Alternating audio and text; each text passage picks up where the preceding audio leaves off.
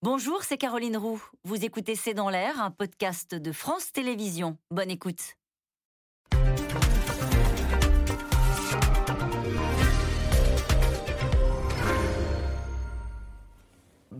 Bonsoir à toutes et à tous. Personne n'osait y croire malgré les multiples avertissements des Américains. Eh bien, c'est fait. Ce matin, les chars russes ont franchi la frontière ukrainienne, tandis que l'aviation procédait à des frappes dans tout le pays. Actuellement, les troupes russes se rapprochent de Kiev. Des combats sont en cours à Tchernobyl, à une centaine de kilomètres donc de la capitale. C'est donc la guerre, une attaque injustifiée selon les mots de Joe Biden qui provoquera, dit-il, des souffrances et des pertes de vies humaines. Mais Vladimir Poutine prévient et se montre extrêmement menaçant. Je le cite, Ceux qui tenteraient d'interférer avec nous doivent savoir que la réponse de la Russie sera immédiate et conduira à des conséquences que vous n'avez encore jamais connues dans votre histoire. Emmanuel Macron, de son côté, évoque des conséquences profondes et durables sur nos vies. Alors question, quels sont les objectifs de guerre de Vladimir Poutine? Jusqu'où est-il prêt à aller? Quelle, riposte euh, et quelle réponse de l'Occident? C'est le sujet de cette émission de ce C'est dans l'air, intitulée ce soir 4h35, les Russes envahissent l'Ukraine. Pour répondre à vos questions, nous avons le plaisir d'accueillir Pascal Boniface. Vous êtes euh, directeur de l'IRIS. Je cite votre livre 50 idées reçues sur l'état du monde. C'est chez Armand Collin. Armel Charrier, vous êtes éditorialiste en politique internationale à France 24. Alexandra Goujon, maîtresse de conférences à l'Université de Bourgogne, enseignante à Sciences Po Paris, spécialiste de l'Ukraine et de la Biélorussie et auteur de L'Ukraine, de l'indépendance à la guerre. C'est aux éditions du Cavalier Bleu. Jean-Dominique Mercier, vous êtes éditorialiste à l'opinion, spécialiste des questions de défense et de diplomatie. Et puis en duplex, depuis Moscou, on retrouve Benoît Vitkin. Vous êtes journaliste, correspondant à Moscou pour le quotidien Le Monde. Merci de participer à cette émission en direct. Euh, Pascal Boniface, première question. Les Américains avaient donc raison, ils nous prévenaient et on pensait qu'ils criaient au loup. En fait, Vladimir Poutine avait visiblement tout préparé. Le discours de cette nuit était, dit-on, enregistré depuis lundi dernier. Vladimir Poutine avait donc dans l'idée d'envahir l'Ukraine. Oui, effectivement, on pensait, d'ailleurs moi le premier, euh, que les Américains faisaient de l'alarmisme et nous nous sommes trompés. Il y avait réellement un plan et Poutine a mis à exécution ce plan euh, d'envahir l'Ukraine, de faire une guerre, de ne pas se contenter euh, d'escarmouches ou de prises de gages en reconnaissant les deux républiques autonomes. On va voir ce qui va se passer par la suite. Je ne suis pas sûr que s'il soit sur le final gagnant de tout cela, mais en tous les cas, effectivement, il a franchi le pas de passer de la tension de la crise à la guerre une guerre ouverte avec des bombardements, avec des chars, donc une véritable guerre. Et il a franchi ce pas euh, dont on peut penser qu'il est d'une part bien sûr illégal, qu'il est extrêmement grave pour l'Ukraine, pour l'ensemble de l'Europe, euh, mais qu'il n'est pas certain qu'au bout du compte, il en sorte vainqueur. Et on peut penser que des fois dans l'histoire, il y a des dirigeants qui font des erreurs de calcul, et les soviétiques l'ont fait par exemple lorsqu'ils ont envahi l'Afghanistan en 79. Et je pense que Poutine a fait cette erreur de calcul, mais malheureusement, erreur ou pas, ce sont les Ukrainiens qui en payent le prix aujourd'hui. Armel Charrier, pourquoi fait-il la guerre à l'Ukraine? Quel est l'objectif de guerre? Pourquoi est-ce qu'on y envoie les chars en direction de Kiev? Qu'est-ce qu'il cherche Vladimir Poutine avec ça? De façon assez curieuse, il l'a écrit en 2008. Il y a eu, juste après la Géorgie, un livre blanc de la défense qui a été construit par les Russes, où il a clairement dit qu'il avait une ligne rouge qui était l'influence qui pouvait se faire à la frontière russe et qu'il ne voulait pas d'alliance stratégique qui s'approche en fait de cette ligne rouge. L'alliance stratégique, c'était l'OTAN. Et quand il y a eu des pays qui, étaient, qui sont rentrés dans l'OTAN, mais qui étaient un peu plus loin, eh bien, il l'a pointé du doigt, mais il a toujours dit si le risque arrive à nos frontières, dans ces cas-là, il faudra qu'on intervienne. Et on se rend compte que là, il est dans une intervention, parce qu'il ne veut pas que l'Ukraine bascule dans un autre que la sienne. Donc il y a eu euh, une réaction euh, rapide. Pour l'instant, on est encore dans la zone où Vladimir Poutine nous surprend par, j'allais dire, les attaques qu'il fait en Ukraine, parce qu'on voit que ce sont des choses qui sont coordonnées. On voit que ce sont des choses qui viennent effectivement de la phase où on l'attendait, c'est-à-dire euh, du côté des républiques séparatistes, mais que euh, derrière, il y a eu aussi une attaque qui s'est faite par la Crimée, qu'il a prise en 2014. Nous parlons d'annexion. Lui dit toujours j'ai appelé le peuple à voter, donc maintenant c'est territoire russe. Mais enfin, du coup, c'est euh, les, les, troupes russes ont pu partir de là. Donc on voit qu'il est remonté par là. Il y a eu aussi des attaques qui sont arrivées euh, par le nord, c'est-à-dire à la frontière bélarusse, et puis surtout la grande ville de Kharkiv qui euh, du coup est aussi là aussi un point important, donc qui montre qu'on a différents axes d'attaque russes, et ça c'est étonnant. En revanche, là où il faut être encore un tout petit peu, c'est qu'on a vu qu'il avait fait ça très proprement, une aviation qui, au départ, cible, qui cible tous les aéroports, stratégiques. qui cible les infrastructures stratégiques parce qu'il ne veut pas d'avion qui puisse survoler l'Ukraine. Et ensuite, les troupes arrivent par hélicoptère assez rapidement, se propagent un peu partout. Peu d'images à ce jour, peu d'images pour pouvoir commenter, savoir ce qui se passe. Alexandra Goujon, on est surpris par les dires de Vladimir Poutine qu'on imaginait être un, chef d'État responsable. Il parle de génocide en Ukraine. Il dit qu'il y va pour euh, se procéder à une dénazification de l'Ukraine. Est-ce que Vladimir Poutine euh, n'est pas entré dans, une, euh, dans un monde parallèle, avec une réalité parallèle? Je dis cela parce que l'Élysée, quand même, lundi, a dit officiellement, un conseiller de l'Élysée, que Vladimir Poutine était en proie à des considérations paranoïaques. Ouais. Est-ce qu'il pas un petit. Est-ce que ça. Il n'y a pas du. Tout va bien, quoi? Euh, je pense que effectivement, on, a tous essayé d'avoir un discours un peu de, rationalité euh, sur, euh, sur, son action, et on se rend compte qu'aujourd'hui, en, pensant en termes d'intérêt, est-ce qu'il a intérêt ou pas intérêt Là, on est visiblement dans une, dans une obsession, une obsession qui concerne l'Occident, l'OTAN, et bien évidemment le rapprochement de l'Ukraine, de l'Ukraine à l'OTAN et à l'Union européenne. Mais n'oublions pas ce qui s'est dit au moment de la révolution de Maïdan, 2014, un coup d'État fasciste. Et ça s'est repris en boucle dans les médias euh, russes euh, régulièrement. Hein. Pourquoi? Parce qu'il y avait quelques groupes nationalistes hein, euh, dans, dans, la révolution de Maïdan. Et ça a été instrumentalisé sans cesse. Et euh, bien évidemment, la référence qui est faite, c'est celle de la collaboration d'un certain nombre de groupes. Volodymyr Zelensky est, un président d'origine juive, originaire de l'est de l'Ukraine, de Kryvyi qui peut-être va être bombardée, euh, une ville industrielle et qui a appris la langue ukrainienne au moment de la campagne électorale. Donc oui, c'est de la fabrication. Le génocide, il y a non, mais il croit, Vladimir Poutine, quand il dit qu'il y a ah, un génocide contre les Russes, il faut dénazifier le pouvoir à Kiev. Il croit à ce qu'il dit? Je pense qu'il est totalement euh, obsédé par le fait que les dirigeants ukrainiens, le peuple ukrainien, ne veulent pas euh, se, soumettre au pouvoir russe, ne, répondent pas au chantage de la Russie, jusqu'à présent, euh, ne répondent pas, euh, si je puis dire, n'ont pas si peur que cela de la Russie. Et je, suis, je partage ce qui a été dit, c'est-à-dire pour Vladimir Poutine, il y a l'idée de la sphère d'influence. Dans l'Empire russe, les Ukrainiens s'appelaient les petits Russes. Les Russes s'appelaient les grands Russes. Ça vous donne une idée de la manière dont un président russe peut avoir une conception des Ukrainiens, sans parler de la période soviétique où en fait l'Ukrainien était considéré comme un paysan qui euh, ne pouvait pas avoir une grande littérature comme celle de, la Russie. Donc il y a, et on l'a vu dans ce discours euh, de, de, lundi soir, un mépris à l'égard d'un peuple. Ce peuple ne peut être qu'ami s'il se soumet. Et cette insoumission, et je pense insupportable aujourd'hui. Benoît Wittkin, comment est-ce que depuis Moscou on voit les choses? Est-ce qu'on a aujourd'hui tout un peuple russe qui fait corps derrière son leader ou est-ce que ça est là? Euh, Il y a des inquiétudes. Euh, où nous emmène-t-il? Alors peut-être pas officiellement, mais officieusement, parce qu'on se dit que peut-être chez les élites, certains s'inquiètent du, du côté va-t-en-guerre de Vladimir Poutine. Alors comment on voit les choses? Je vais vous faire une première réponse. Comment moi je vois les choses?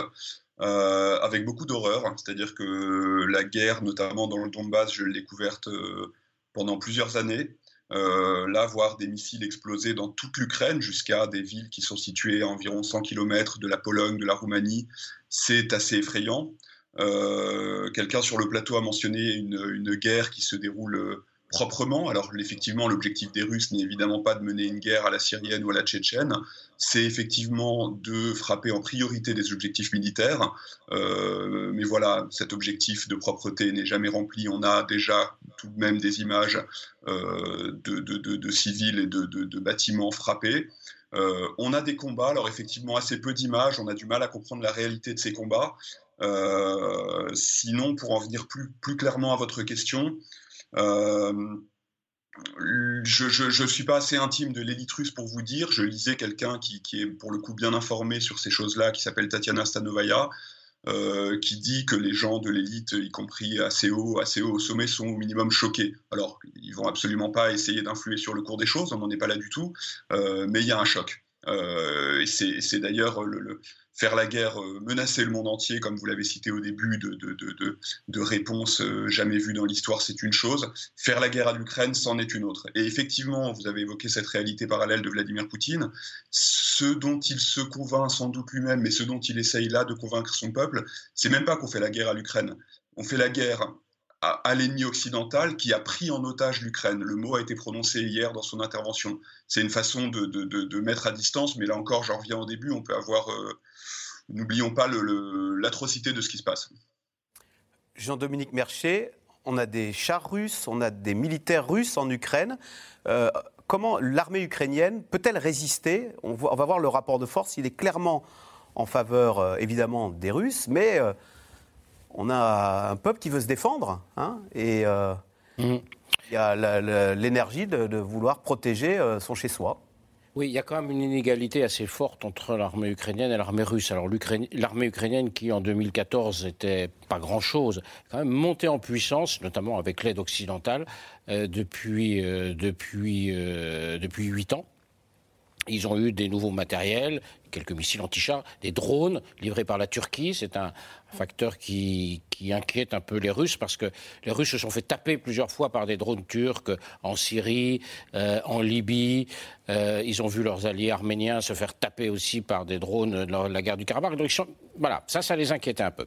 En face, il y a quand même une énorme machine militaire euh, qui, elle aussi, a progressé depuis 2014 ce qu'on voit là, au fond, jusqu'à présent, c'est une guerre à l'américaine. C'est-à-dire, euh, ce matin, des frappes, euh, en langage militaire, on parle de frappes décapitantes, c'est-à-dire qu'en fait, ils cassent euh, le système de commandement de l'armée ukrainienne. Ils cassent la défense aérienne, c'est-à-dire ce qui empêcherait les avions et les hélicoptères ou les drones russes de pouvoir voler librement. Donc, les Russes tiennent à faire la guerre, comme on dit, à ciel ouvert au-dessus de l'Ukraine. Et puis on voit, et là Benoît Vitkin l'expliquait très bien, justement, on voit peu d'images, donc on a, vraiment du mal à comprendre ce qui se passe. On, voit qu'il y a des, affrontements euh, aux frontières, dans les différentes frontières, au nord, au sud, à l'est, peut-être à Odessa, je n'arrive pas à le savoir vraiment. Euh, et enfin, euh, il y a la prise manifestement d'un aéroport à côté de Kiev par une opération aéroportée cette fois-ci un aéroport, c'est quoi? C'est simplement une porte d'entrée quasiment dans la capitale, qui permet, une fois qu'il serait contrôlé et que le ciel serait contrôlé, d'arriver plus massivement avec des troupes qu'on débarquerait là. Voilà en gros ce qu'on peut dire ce soir. Mais soyons effectivement euh, encore prudents, euh, non pas sur le sérieux de l'affaire, mais sur ce qu'il se passe réellement, parce que nous avons très peu d'images. Vladimir Poutine a donc annoncé cette nuit le déclenchement d'une opération militaire spéciale en Ukraine. Des chars, des avions ont attaqué de toutes parts tôt ce matin. Des explosions ont été entendues jusque dans la capitale, Kiev. Retour sur cette journée qui a sidéré l'Europe et le monde entier. Paul-Rémy Barjavel et Christophe Roquet.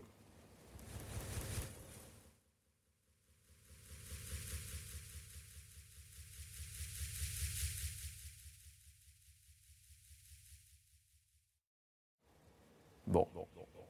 Alors, alors, il va repartir dans quelques instants.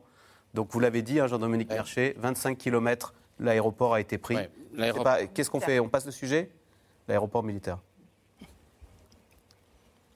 Alors, bon.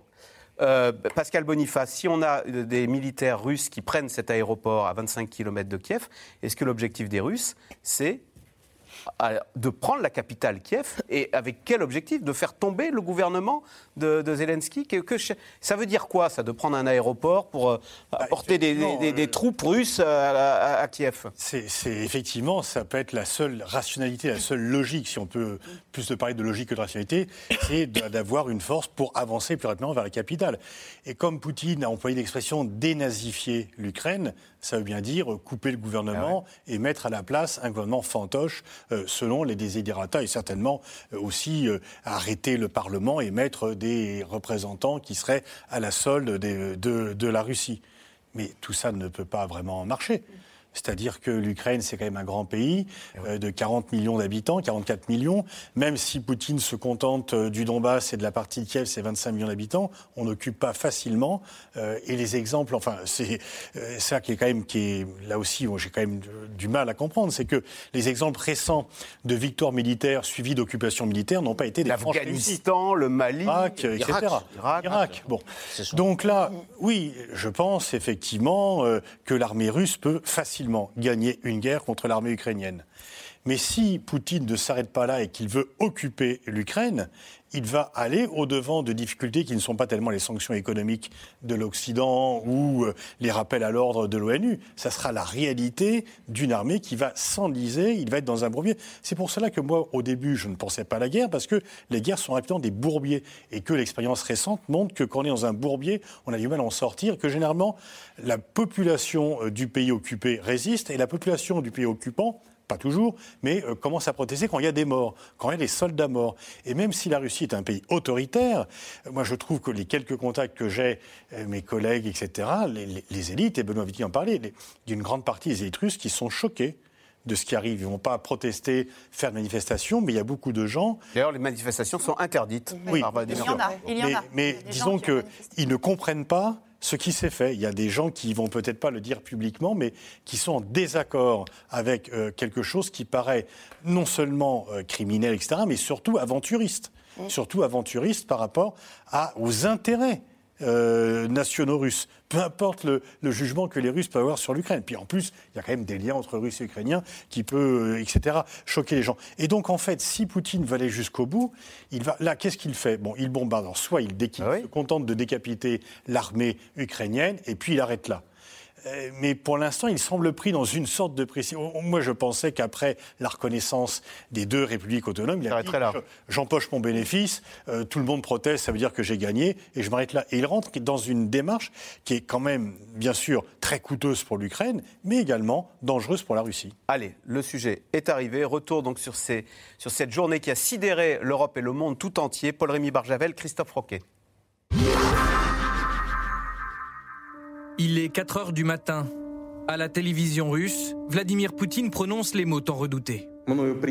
J'ai pris la décision d'une opération militaire spéciale. À ceux qui tenteraient d'interférer avec nous, et plus encore de menacer notre pays, notre peuple, ils doivent savoir que la réponse de la Russie sera immédiate et conduira à des conséquences que vous n'avez encore jamais connues. Fait encore nuit quand les premières explosions retentissent.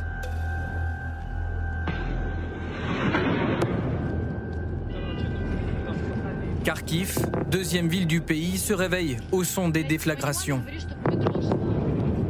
L'offensive russe est massive et frappe simultanément dans tout le pays. Pendant qu'au sol, les troupes avancent. Sur ces images, des chars traversent la frontière nord avec la Biélorussie. Ici, les véhicules militaires entrent depuis la frontière avec la Crimée. À Kiev, la capitale, les sirènes alertent la population. Sur les réseaux sociaux, le président Zelensky prend la parole et proclame la loi martiale. Je vous demande d'être calme. Restez chez vous si vous le pouvez. Pas de panique, nous sommes forts, nous finirons par gagner. Dans la foulée, il ordonne d'infliger un maximum de pertes aux forces russes. De son côté, le Kremlin a surciblé en priorité des sites militaires pour affaiblir les défenses ukrainiennes. Ici, des hélicoptères tentent de prendre le contrôle de l'aéroport de Gostomel, à 25 km de la capitale. Un missile s'abat sur celui d'Ivano-Frankivsk, plus à l'ouest, tout près de Civil. 74 installations militaires ont été détruites dans la journée d'après Moscou, comme ces défenses antiaériennes situées près de Mariupol. À quelques centaines de mètres de là, les habitants commencent à partir. On est obligé de fuir. Qu'est-ce qui se passe? Où est-ce que je dois fuir? Je suis seule à mon bureau. Où est-ce que je dois me cacher? Dites-moi, dites-moi. Depuis le début de la journée, au moins 40 soldats ukrainiens et une dizaine de civils auraient été tués. Dans cette banlieue de Kharkiv, des immeubles ont été touchés. Des appartements soufflés et des habitants perdus, hébétés. Tout est détruit. Est-ce que c'est un objectif militaire ici? Non. Moi je dis que Poutine a du sang sur les mains. L'entrée de mon appartement est détruite. Puis à l'étage en dessous, un adolescent est mort. Il avait 16 ans. À Kiev, la population s'abrite dans les métros. Certains tentent de prendre le train pour quitter la ville, d'autres la voiture. C'est l'exode des milliers de véhicules sur les routes. Regardez, les gens roulent même à contresens. On est des patriotes. J'emmène mes enfants loin d'ici, mais je vais revenir pour me battre. L'Ukraine vaincra.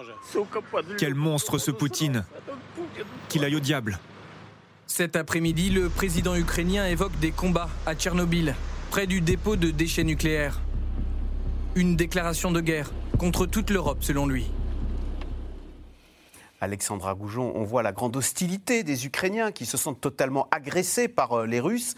Mais que vont faire les militaires russes là? Ils vont se retrouver face à une population hostile de 40 millions d'habitants?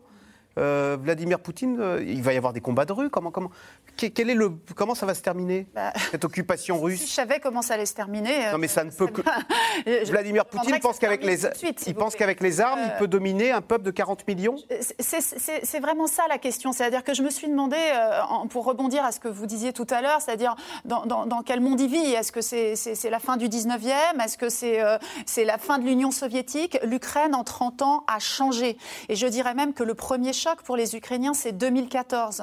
Je suis allée dans le Donbass à plusieurs reprises euh, depuis cette période et j'ai trouvé des gens, justement, qui m'ont expliqué en quoi, pour eux, qui avaient. Voilà, ils pensaient que la Russie était un pays euh, ami avec lequel on pouvait commercer où ils pouvaient aller, y compris en vacances, l'annexion de la Crimée en 2014, le soutien au séparatisme pour les Ukrainiens, je ne parle pas de ceux qui étaient convaincus de la menace russe hein, avant 2014, mais 2014 est déjà un choc. Là, euh, le choc du discours de Poutine qui explique aux Ukrainiens qu'ils n'ont pas, que leur État n'a pas de légitimité historique, à des citoyens qui sont ukrainiens depuis 1991 et à une génération, les, les- les gens qui ont 30 ans aujourd'hui en Ukraine n'ont pas connu l'Union Et soviétique. qui se sent occidental, qui, qui se sent euh, une communauté d'idées, euh, Oui. en sympathie avec.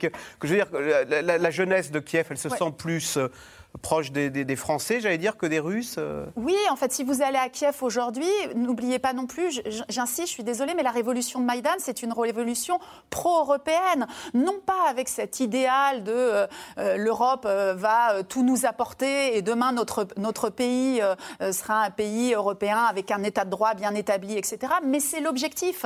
L'objectif pour les citoyens ukrainiens aujourd'hui, c'est de vivre dans un pays libre, démocratique. Je rappelle qu'en Ukraine, contrairement aux pays voisins comme la Biélorussie ou la Russie, les élections sont libres. Il y a une incertitude électorale qui a d'ailleurs permis à Zelensky d'être élu contre toute attente, un outsider. Benoît euh, Vitkin, euh, Vladimir Poutine, dans son discours, a fait énormément de références à l'histoire. Il nous a euh, remonté en 1917. Mais même euh, le président ukrainien, la Volodymyr Zelensky, dit la Russie a attaqué l'Ukraine comme le faisait l'Allemagne nazie. On a l'impression que des deux côtés, en Ukraine ou en Russie, on est très tourné vers le passé, euh, comme si ce- cette histoire avait été mal digérée et qu'on avait encore des comptes à, régler avec ou qu'on était encore mentalement dans le 20 20e siècle, voire le 19e siècle. Bah, c'est pas complètement nouveau, mais oui, oui, absolument. Alors, je pense que le, euh, du côté de Zelensky, c'est plus un outil de mobilisation. Ça ne veut pas dire que toute l'histoire est parfaitement digérée euh, en Ukraine, évidemment non. Euh, en Russie, la référence à la Seconde Guerre mondiale, puisque c'est quand même ça qui domine hein, dans le discours de Poutine, c'est quelque chose de mobilisateur et d'important. Euh, mais ça tient quand même aussi de l'obsession personnelle de Poutine. Euh, c'est-à-dire qu'il y a vraiment un sentiment que, alors je, vais être un peu caricatural, mais que depuis 2-3 ans, quand il a commencé à mettre, comme il l'a dit lui-même, il a, annoncé qu'il allait commencer à étudier beaucoup les archives, à écrire des articles historiques il l'a fait, il continue de le faire et ça, agit fortement sur lui apparemment. Jean-Dominique Mercher, il y a aussi ces phrases terrifiantes. Euh, je crois que Emmanuel Macron en avait été soufflé lors de la conférence de presse quand euh, Vladimir Poutine dit Je rappelle que la Russie est une puissance nucléaire. Et puis il y a eu cette déclaration euh, cette nuit. ceux qui essaieraient d'interférer face à nous, cela conduira à des conséquences que vous n'avez encore jamais connues dans votre histoire comme s'il disait faites attention, tout est possible Avec, face à une puissance nucléaire. Eh bien, il fait ce que nous, occidentaux, n'avons pas fait avec lui, c'est-à-dire qu'il joue le jeu de la dissuasion. Il dit écoutez les gars, si vous venez m'embêter, vous risquez des choses très sérieuses. Sous-entendu, effectivement, pourquoi pas euh, jusqu'à la dissuasion nucléaire. Nous, en face, Qu'est-ce qu'on a dit depuis des, semaines, voire des mois? On a dit, on, les Occidentaux, euh, il va probablement attaquer, en tout cas ce que disaient les Américains, une attaque est imminente, mais quoi qu'il fasse, nous n'enverrons pas un soldat de chez nous risquer sa vie pour l'Ukraine et nous prendrons des sanctions économiques. Euh, il y a déjà des sanctions économiques depuis 2014, il y en a eu d'autres après les affaires d'empoisonnement de Skripal, de Navalny. Bon, voilà. Donc, nous, on n'est pas rentré dans le jeu de la dissuasion. Ou alors on est rentré dans le jeu de la dissuasion face à Poutine avec un sabre de bois euh, qui est celui euh, des sanctions économiques. Lui, il rentre dans un jeu de dissuasion avec 150 000 hommes autour de l'Ukraine, plus en disant n'oubliez pas les gars, j'ai des armes nucléaires. Donc il y a un déséquilibre. Et ce déséquilibre, on n'a pas cherché à le corriger parce que, en fait, en réalité, nos dirigeants occidentaux, l'Occident, nous aussi peut-être, nous avons abandonné l'Ukraine à son sort en réalité, puisque personne n'a envie de perdre le moindre soldat pour sauver l'Ukraine. Donc il est dans la dissuasion à un niveau bien supérieur que nous, et donc il est en train de remporter la partie. Armel Charrier, on a l'impression quand même de vivre un mauvais rêve. Personne n'avait vu venir, enfin beaucoup douté hein, de, ce coup de force de Vladimir Poutine. Mais même, ça nous prend au trip. Je cite euh, le secrétaire général de l'ONU, le portugais euh, Antonio euh, Guterres, qui dit Au nom de l'humanité, Monsieur Poutine, ramenez vos troupes en Russie. Et il dit vivre le moment le plus triste de son mandat, comme si on pensait que ces guerres territoriales en Europe, ça n'était plus possible. Et finalement, on se rend compte que, bah voilà, ces guerres qu'on croyait très datées, très 20e siècle, elles peuvent se réinviter dans notre quotidien juste après le Covid et nous gâcher la vie. Et nous gâcher la vie, vous avez raison. Après, malheureusement, ces guerres, quand on les regarde, euh, elles sont millénaires. Hein. Souvent, on voit des lignes de fracture qui sont dans les pays depuis plusieurs siècles et finalement, on retrouve toujours les mêmes. Donc, euh, je pense qu'Antonio Guterres a dit ces mots-là aussi parce que Vladimir Poutine est quelqu'un qui reste quand même très construit. On peut lui dire ce qu'on veut sur la façon dont il va trop loin en Ukraine ou quoi que ce soit, mais c'est un homme stratégique. Et on le voit quand même. Quand il prend la décision d'aller attaquer, il le prend pile au moment où il y a un Conseil de sécurité. Donc il sait qu'il va choquer l'opinion internationale. Il sait qu'il va embêter le Conseil de sécurité. Il sait que du coup, les gens vont s'arc-bouter là-dessus. Ce que fait Guterres en répondant de cette manière-là. Il a aussi quelque chose qui est construit, c'est-à-dire que on le regarde faire, on se rend compte finalement que pour lui, cette situation elle est importante et que ça fait des années qu'il construit tout ce qu'il va mettre en place aujourd'hui autour de ça. Il a remonté une armée, parce qu'il s'est rendu compte euh, à la fin de la guerre en Géorgie qu'il n'avait pas une armée qui était conséquente. On se souvient, hein, le sous-marin course qui avait dans cette, cette rouille qu'on voyait. Donc là, il a remonté une armée progressivement. Quand il y a eu la guerre en Crimée, ça lui a permis de tester, de voir comment est-ce que justement il affrontait au combat. Il a continué maintenant, il a un budget important, 71 milliards. Il a euh, presque 800 000 hommes qui sont opérationnels, terre, mer, euh, air. Il a de la cyber qu'il a utilisé. Euh, il a aussi euh, du renseignement qu'il utilise. Donc à chaque fois, il fait des manœuvres de plus en plus importantes pour être sûr que ces hommes sont opérationnels, qu'ils savent fonctionner. Il a testé cela en Syrie, il a testé cela maintenant en Afrique, on voit sur différentes choses, mais toute la guerre d'information, on la voit très clairement. C'est très intéressant. Pourquoi est-ce qu'on n'a pas d'image? Guerre de l'information, forcément, si on n'a pas d'image, on ne sait pas ce qui se passe. Et en fait, du coup, ça lui a donné une agilité, une agilité militaire. Il a pu opérer très vite. D'accord? Tous les radars du monde sont en train de regarder, tous les satellites sont en train de regarder. Il fait une déclaration, il dit OK, je vais intervenir. Et en l'espace d'une journée, on voit l'invasion qui commence à se mettre en place et on n'a pas d'image, sauf celle qui l'intéresse. Donc ça montre effectivement qu'il y a quand même un esprit derrière autour de ça et que l'homme s'est préparé à la possibilité d'un affrontement ou d'un bras de fer pour aller plus loin. Alors, quelle réaction maintenant des Occidentaux Partout, on condamne hein, cette offensive russe? Boris Johnson qualifie Vladimir Poutine de dictateur. Emmanuel Macron a tenu un conseil de défense et il enchaîne les réunions avec les alliés. Mais pour l'instant, les sanctions se cantonnent au terrain économique. Sujet de Marie-Laurent et Michel Bouilly. Un agenda présidentiel totalement bousculé et un conseil de défense organisé à la hâte ce matin à l'Élysée convoqué par l'histoire. J'ai eu donc le, président Zelensky ce matin. Autour d'Emmanuel Macron, le Premier ministre, quatre ministres et les chefs militaires des services de renseignement.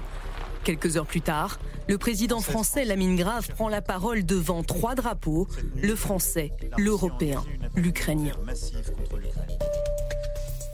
En reniant sa parole, en refusant la voie diplomatique, en choisissant la guerre, le président Poutine n'a pas seulement attaqué l'Ukraine il a décidé de bafouer la souveraineté de l'Ukraine. Il a décidé de porter l'atteinte la plus grave à la paix, à la stabilité dans notre Europe depuis des décennies. Les événements de cette nuit sont un tournant dans l'histoire de l'Europe et de notre pays. Ils auront des conséquences durables, profondes sur nos vies. Sommet du G7 cet après-midi, Conseil européen ce soir, sommet de l'OTAN demain. Face à la guerre, tout l'Occident condamne et élabore sa riposte, à commencer par le président américain dès hier soir. Le président Poutine a choisi de lancer une guerre préméditée qui entraînera des souffrances et pertes humaines catastrophiques. La Russie seule est responsable des morts et des destructions que cette attaque provoquera. Les États-Unis et leurs alliés répondront dans l'unité de manière décisive. Des semaines qu'Américains et Britanniques avaient prévenu quant à l'imminence d'une attaque russe. Alors lorsqu'il apparaît en début d'après-midi, Boris Johnson ne mâche pas ses mots pour désigner l'agresseur. Malgré toutes ces bombes, tous ces chars et tous ces missiles, je crois que le dictateur russe ne parviendra jamais à miner le sentiment national des Ukrainiens et leur conviction passionnée que leur pays doit être libre. Les 27 se retrouveront à Bruxelles pour adopter des sanctions bien plus lourdes que les premières, promettant aux dirigeants russes un isolement sans précédent. Ces sanctions ont pour but de prélever un lourd tribut sur les intérêts du Kremlin et sur sa capacité à financer la guerre. Et nous savons que des millions de Russes ne veulent pas de la guerre. Une puissance nucléaire majeure a attaqué un pays voisin et menace de représailles tout autre pays qui essaierait de lui venir en aide. L'Union européenne répondra le plus sévèrement possible. La guerre éclate en pleine séance du Conseil de sécurité de l'ONU, face à face tendue entre les ambassadeurs d'Ukraine et de Russie. Nous condamnons l'agression que vous avez lancée sur mon peuple. Il n'y a pas de purgatoire pour les criminels de guerre. Ils vont directement en enfer. Nous ne sommes pas agressifs envers le peuple ukrainien, mais contre la junte qui est au pouvoir à Kiev. Dans cette nouvelle guerre, bloc contre bloc, le monde est aussi suspendu aux lèvres de la Chine, qui emprunte une ligne de crête. Appelant toutes les parties à la retenue, elle refuse de qualifier l'offensive militaire d'invasion et accable les États-Unis. Certains pays devraient s'interroger. Quand les États-Unis ont lancé cinq vagues d'expansion de l'OTAN aux portes de la Russie et déployé des armes offensives et stratégiques en violation de ses engagements vis-à-vis de la Russie, ont-ils pensé aux conséquences L'Europe, plongée par Vladimir Poutine dans ses heures les plus sombres depuis la Seconde Guerre mondiale. Question de téléspectateur Jean-Dominique Mercher. Donc, on regarde Kiev tomber sans rien faire. Vous parliez d'images tout à l'heure. Si on commence à voir des images de, snipers ou des combats de rue avec de, pauvres euh, Ukrainiens à Kiev, mmh. euh, à l'occidental, poursuivis par euh, des méchants Russes, est-ce qu'on continuera à s'en laver les mains? Eh Oui, je le pense. Oui, je le pense, parce que on a des exemples. On se souvient, enfin, les gens de ma génération se souviennent de Sarajevo, 1992-1995, trois ans euh, de bombardement sur une ville beaucoup plus proche encore de la France euh, que ne l'est Kiev.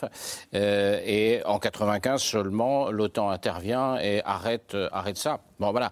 Donc, oui, les, sanctions. Les sanctions, elles sont punitives. Elles ne sont pas préventives. Les sanctions n'empêchent rien. Puisqu'elles interviennent après que les gens aient commis leur forfait.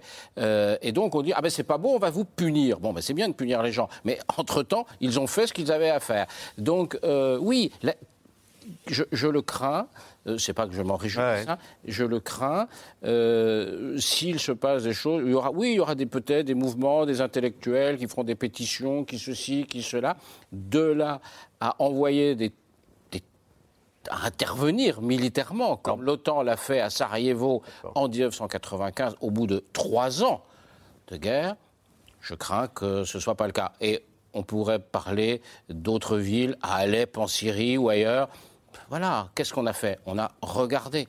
Alexandra Goujon, on sait que le président ukrainien Zelensky appelle l'Occident à le soutenir. Euh, est-ce qu'il y a un peu de Est-ce qu'on se sent un petit peu abandonné en Ukraine en disant finalement on est tout seul et cet Occident auquel on a envie d'appartenir, il nous laisse tomber aujourd'hui face à l'ogre russe, tout ça entre guillemets. Hein. Oui, bah, je, pense qu'effectivement, il y, a quand même un, peu un, sentiment, un sentiment euh, d'abandon, c'est-à-dire que l'Ukraine voulait obtenir, par exemple, le, plan d'adhésion euh, à l'OTAN, euh, voilà, et, recherche en fait cette, cette, protection, et, notamment depuis 2014, encore une fois, hein, avant 2014, avant que la menace russe n'existe, puisque je rappelle qu'elle existe depuis 2014, l'adhésion à l'OTAN était nettement moins populaire qu'elle ne l'est en fait euh, aujourd'hui.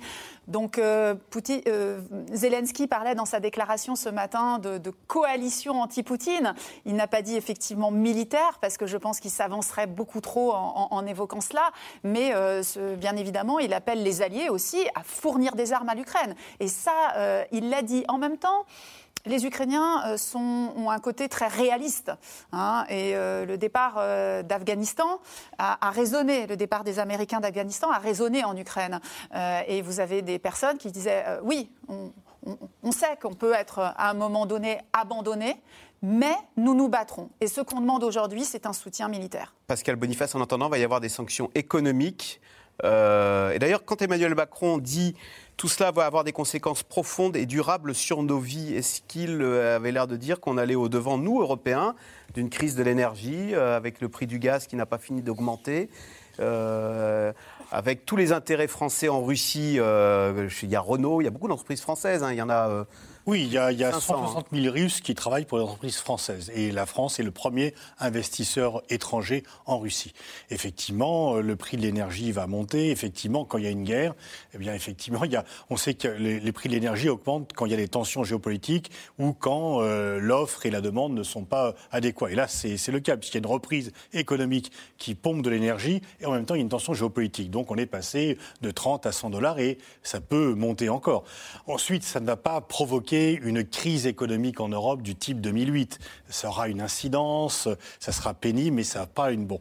Est-ce que Poutine va fermer le gaz euh, qu'il destine à l'Europe euh, euh, avant la fin de l'hiver? Il a des réserves, il pourrait le couper. Après, c'est sa crédibilité à long terme comme fournisseur qui est engagé aussi. Donc, pour l'instant, le, gaz circule comme ça, mais de toute façon, il ne peut pas, ne pas y avoir de conséquences. Je ne crois pas à le scénario d'une crise majeure où les économies sont en lambeaux parce que c'est, on a connu ça, mais c'était pour d'autres raisons. Il y a, on peut peut-être perdre entre un demi ou un point de croissance de PIB. C'est donc, il y aura des secteurs qui seront plus affectés que d'autres, effectivement. Mais on a déjà, enfin, l'inflation existe déjà. Euh, l'énergie est déjà chère. Ensuite, c'est euh, ce que Macron a laissé entendre, c'est qu'il y allait avoir une réorientation de notre dépendance par rapport à l'énergie vis-à-vis de la Russie. Mais euh, pour diversifier les tuyaux, ça ne se fait pas en quelques jours. Benoît Wittkin, on le voit, euh, la Russie ou l'Europe va se couper de la Russie. Euh, Pascal Boniface le disait à l'instant, il y a 160 000 Russes qui travaillent pour les entreprises françaises. Bah, Peut-être que demain, euh, ils auront des difficultés économiques. Question téléspectateur de Florent en Seine-Saint-Denis. Quid du peuple russe?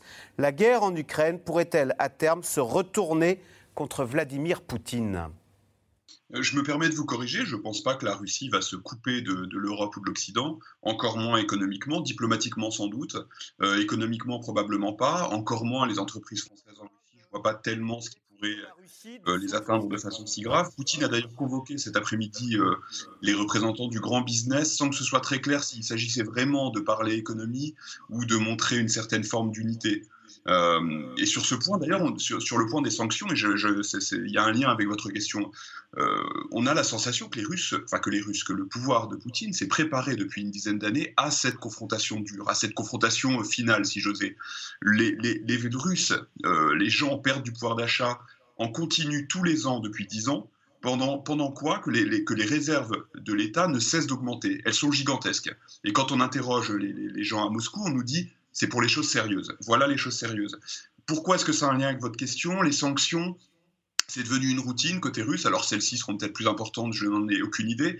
C'est devenu une routine et ça participe de la, du, fait de garder la, la, population mobilisée relativement derrière le pouvoir. Ce que le Kremlin a réussi à imposer comme idée, c'est que quoi qu'on fasse, en fait, on est victime là, dans la confrontation récente actuelle, euh, pas, depuis le déclenchement de la guerre, mais depuis cette espèce de bras de fer diplomatique, 4% des Russes attribuent la responsabilité de cette confrontation à Moscou, à la Russie. Euh, et les sanctions, c'est pareil. Il y a ce, discours qui est ancré euh, chez le peuple par le pouvoir que quoi qu'on fasse, on nous sanctionnera. Donc, autant y aller. Donc voilà, les sanctions, souvent soudain, le peuple qui en est la victime. Armel Charrier, en revanche, qu'il faut constater, c'est une grande unité ou solidarité côté OTAN, qu'on soit les Français, les Américains, les Anglais, et alors il y a même, cerise sur le gâteau, les Turcs.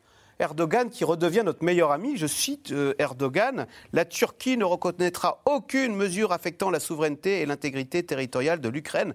Là, euh, Erdogan, il prend fait et cause côté OTAN, quoi, côté notre côté. Et il est complètement anti-russe. L'OTAN, euh, superstar, hein, c'est un petit peu la conséquence de tout ce qui se passe Autant superstar, oui. Alors je prends acte de la déclaration euh, du président euh, turc, mais euh, on verra dans quelques jours s'il maintient ou s'il aura aussi une autre interprétation. Ce qui est sûr, c'est que pour l'instant, Erdogan est dans cette situation parce qu'il ne veut pas cautionner la question du séparatisme. Il y a beaucoup de pays qui sont dans cette question-là.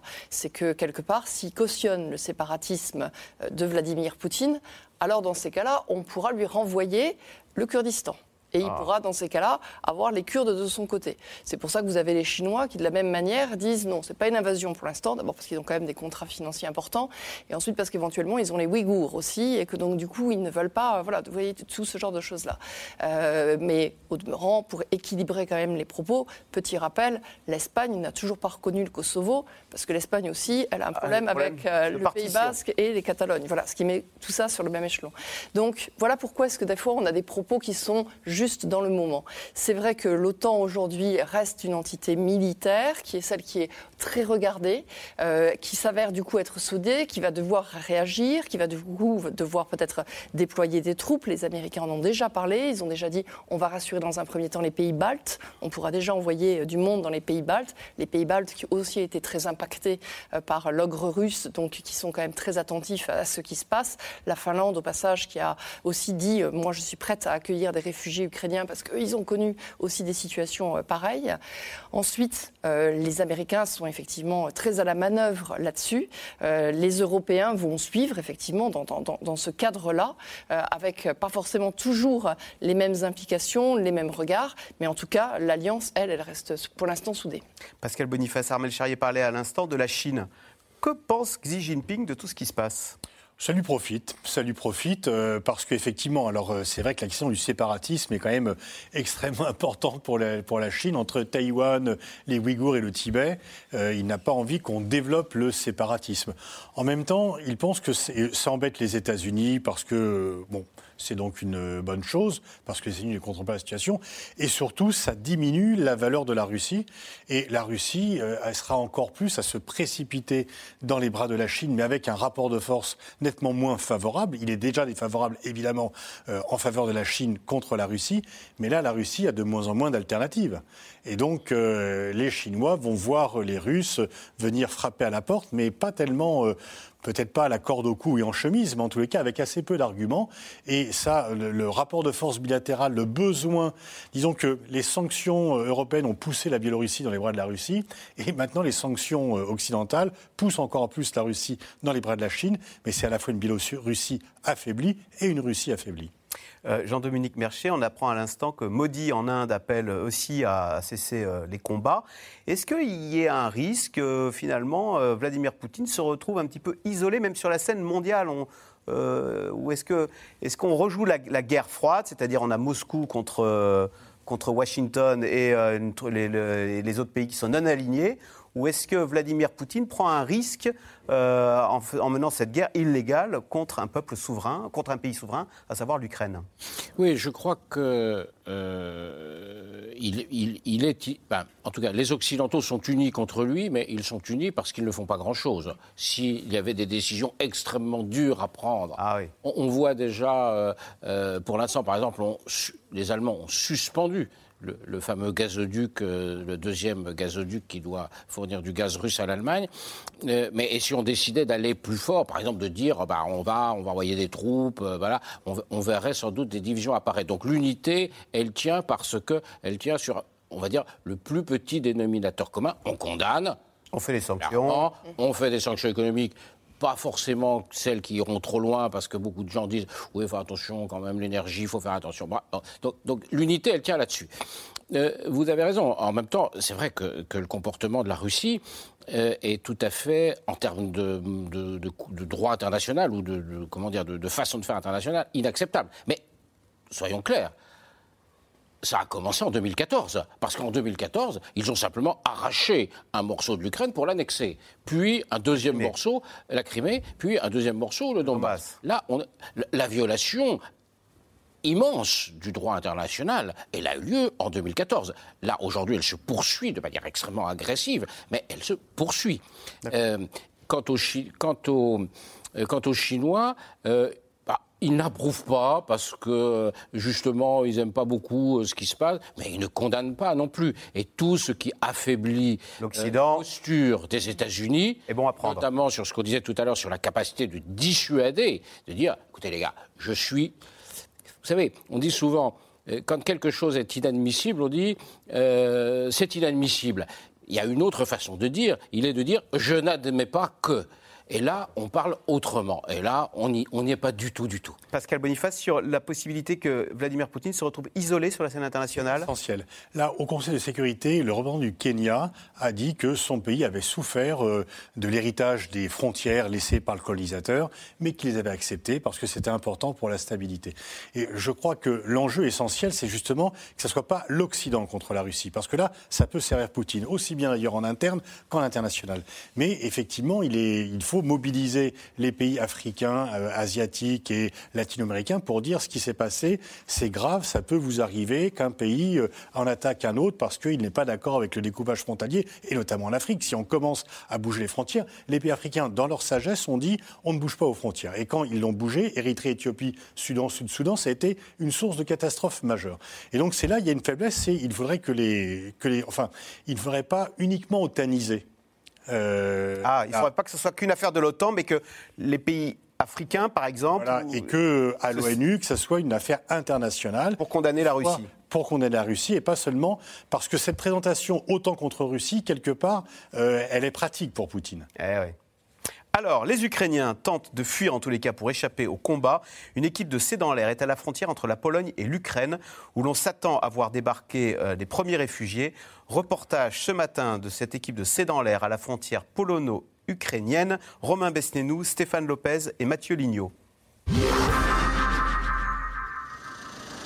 Ici, la Pologne en Union européenne. De l'autre côté des barrières, l'Ukraine. Depuis ce matin, notre équipe rencontre des dizaines de civils. Ils fuient la guerre avec quelques affaires. Je ne sais pas comment la situation va évoluer. Si je pourrais rentrer chez moi, personne ne sait. Je viens d'une ville qui a été bombardée cette nuit, donc je pense que d'autres habitants fuiront comme moi vers la Pologne. On ne sait pas ce que va faire Poutine, mais on sait ce qu'il a déjà fait. Il s'en fiche des habitants des autres pays. En face du poste frontière, ce petit café. Eva, la gérante, regarde ses exilés arriver. Pour passer, il faut une autorisation. Ceux qui ont déjà de la famille en Pologne sont acceptés. Eva s'inquiète. Jusqu'où la guerre s'étendra-t-elle? Heureusement que nous sommes dans l'OTAN. Ça peut décourager Poutine de venir jusqu'ici. Je l'espère vraiment. L'Ukraine, elle, est seule. Elle n'est ni dans l'Union européenne, ni dans l'OTAN. Donc qui va la défendre? La Pologne se tient prête à accueillir des milliers de réfugiés. Elle s'organise et peut compter sur le renfort de l'OTAN. Dans le pays, plusieurs bases militaires américaines et de l'Alliance Atlantique Nord. Depuis quelques jours, les États-Unis envoient des troupes dans le sud-est, préparées pour faire face à toute éventualité, défis humanitaires ou menaces militaires. Ce déploiement est une mesure prudente pour prévenir collectivement tout objectif de guerre. Il est de nature défensive et il s'agit clairement d'assurer la protection de l'ensemble de l'Alliance.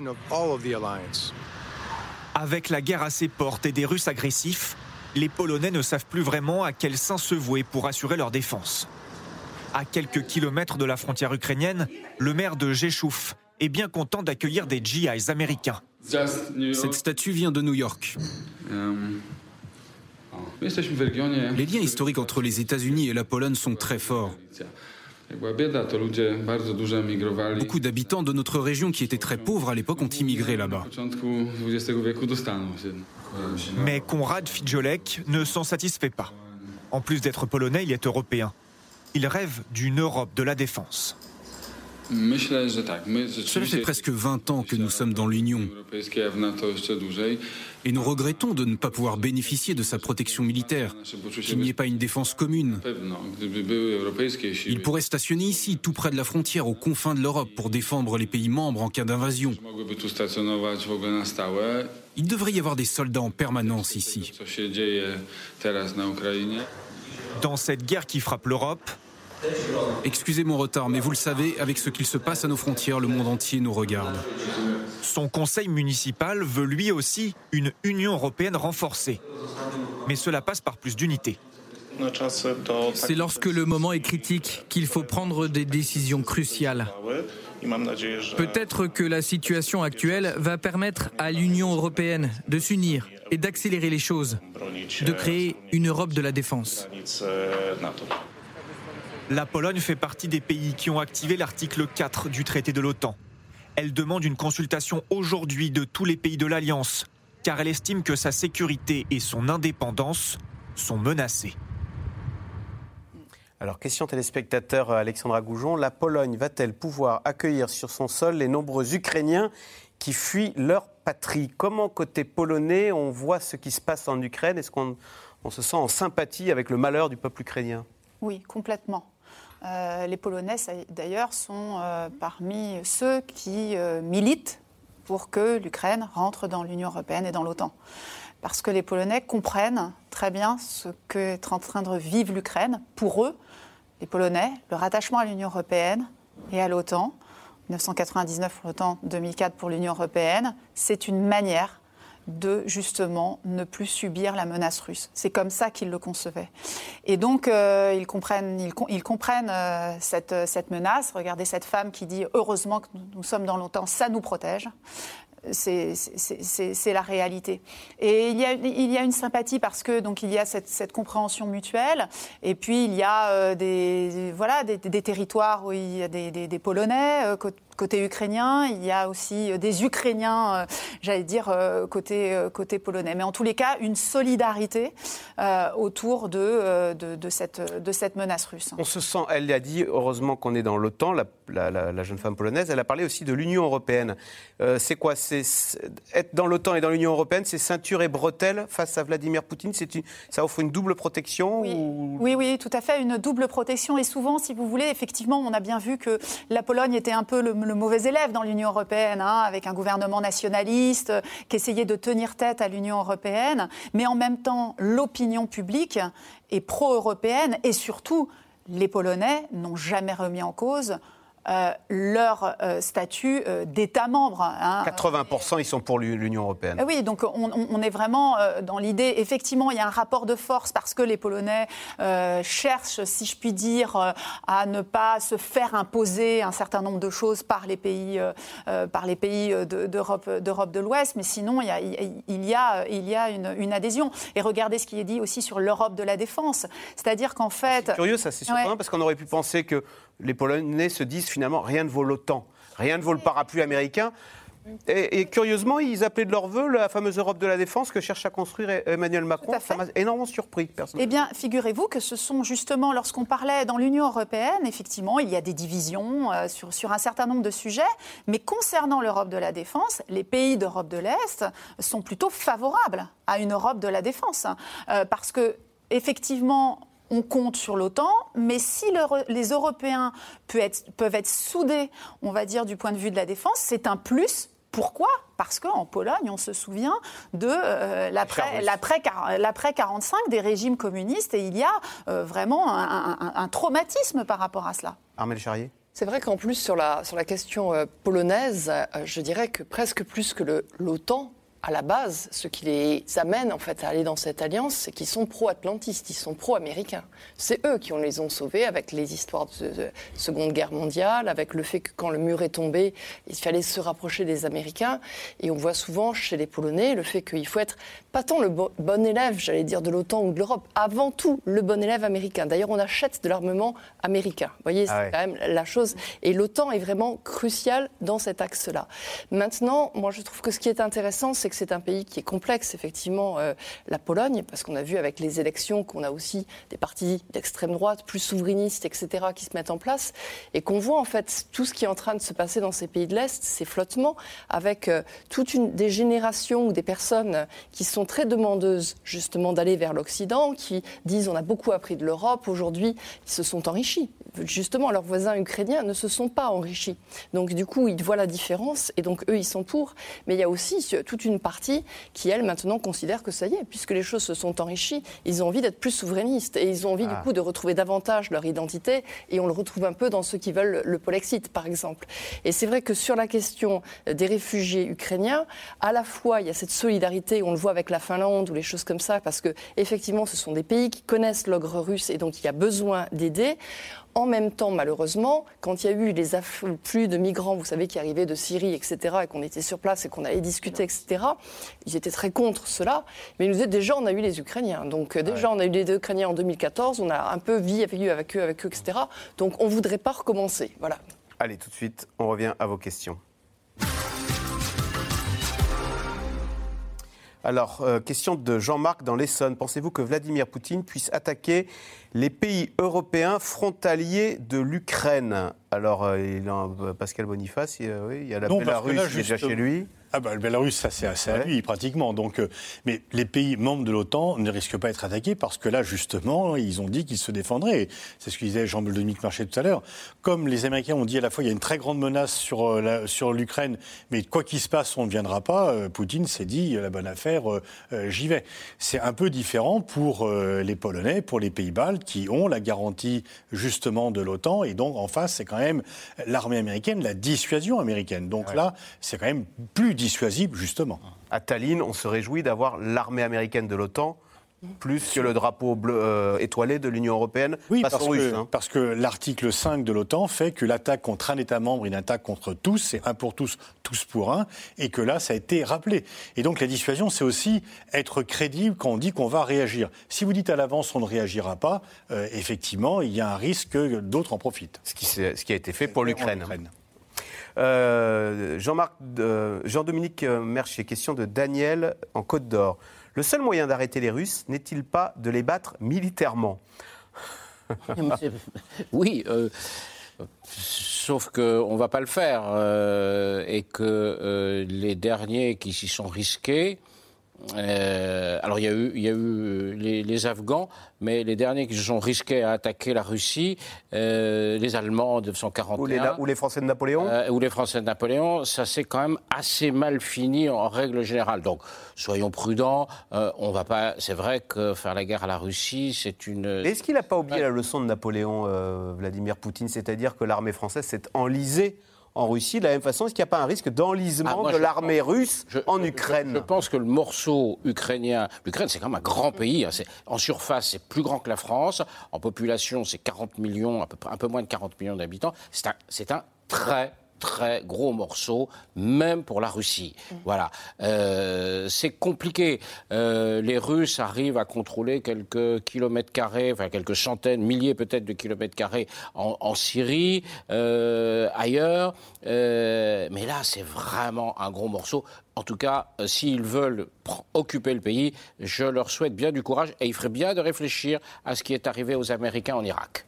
Question d'André dans le Gard. Peut-on dire que Poutine a des problèmes psychologiques? Je rappelle que l'Élysée a parlé de la paranoïa euh, dimanche soir de Vladimir Poutine après euh, l'échange avec Emmanuel Macron. Qui Ah, il peut jouer au fou. Il y a la théorie du fou, c'est que je, je vais pas, je vais faire croire au monde entier que je suis fou. C'est ce que Nixon avait fait. Et comme ça, tout le monde aura peur de moi. Et comme les gens auront peur de moi, eh bien, euh, j'aurai les mains beaucoup plus libres. Non, Poutine est brutal. il est certainement enfermé de plus en plus par l'usure du pouvoir, par le fait qu'autour de lui, il y a de moins en moins de gens qui sont capables de s'opposer, de le contredire, et que les peureux ou les courtisans sont de plus en plus nombreux. Et on l'a vu, cette scène lundi, euh, c'est quand même, euh, on n'ose pas. Il y a quand même, euh, on a cru comprendre qu'il y a des, gens qui se sont opposés, mais qui n'ont pas, et Poutine ne les écoute pas. Donc, que la crise du Covid, où il s'est enfermé pendant deux ans sans voir personne, n'a pas non plus aidé. Donc, je pense qu'il est euh, usé par le pouvoir, il est dans une sorte d'enfermement mental, mais il n'est pas fou.